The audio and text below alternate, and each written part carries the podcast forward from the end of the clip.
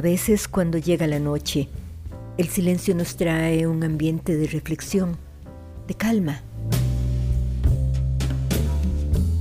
Pero otras veces, al final del día, el anhelo de compañía se hace tan fuerte que el deseo de conversar con alguien podría abrir un espacio para hacer llamadas.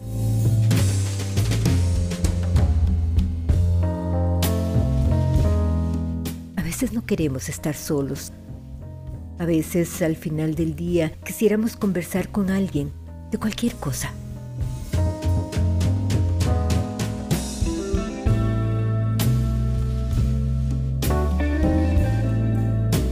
Hola, hola, ¿cómo están? Les habla Ileana. Bienvenidos a su podcast Al final del día. Escuchando y poniendo atención a estas noticias de la guerra, en donde cada uno de los contendientes asegura que tiene la verdad y cada uno le dice al otro que es el que miente. Uno se pone a pensar realmente quién tiene la verdad, quién tiene la mentira. Yo tenía un maestro que decía que la realidad era una sola y que estaba compuesta por múltiples verdades, ya que la verdad era tan grande y única que no podía estar contenida en una sola religión, en una sola ideología, en una sola filosofía, en una sola tradición, etc. La verdad está contenida en todo, con su opuesto respectivo. A nosotros, como buscadores de la verdad, nos corresponde hallar una síntesis entre todas las verdades disponibles, entre todas las mentiras, que forman parte de la realidad, una realidad que tiene como residencia única a nuestra mente. Buscar información en un mundo lleno de información, con tantas verdades y mentiras disponibles, es una gran aventura. Recurro una vez más a ese maestro inolvidable que me habló del poder del discernimiento.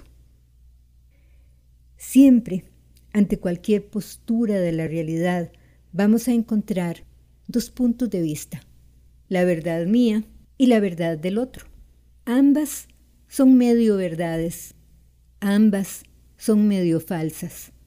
El discernimiento es el que me va a ayudar a distinguir el punto de vista que me va a llevar a construir mi propia síntesis, mi propia verdad. El discernimiento se cultiva por medio del estar despierto, observando lo que ocurre, observando las contradicciones, observando las inconsistencias, observando las incongruencias y lo más importante, observando las sincronías. Poco a poco vamos a construir nuestra propia verdad, basada en la realidad en que nuestra mente cree. Esa es la verdad. Lo demás son imposiciones externas que nosotros hacemos nuestras a medida en que se repiten una y otra vez. Pero eso es un espejismo. Como seres espirituales que somos, tenemos el deber y el derecho de construir nuestra propia verdad. Pero para poder hacerlo necesitamos conocer todas las posibilidades y escoger, decidir y actuar. Les habló Ileana Chacón. Y recuerda, tu mejor compañía eres tú.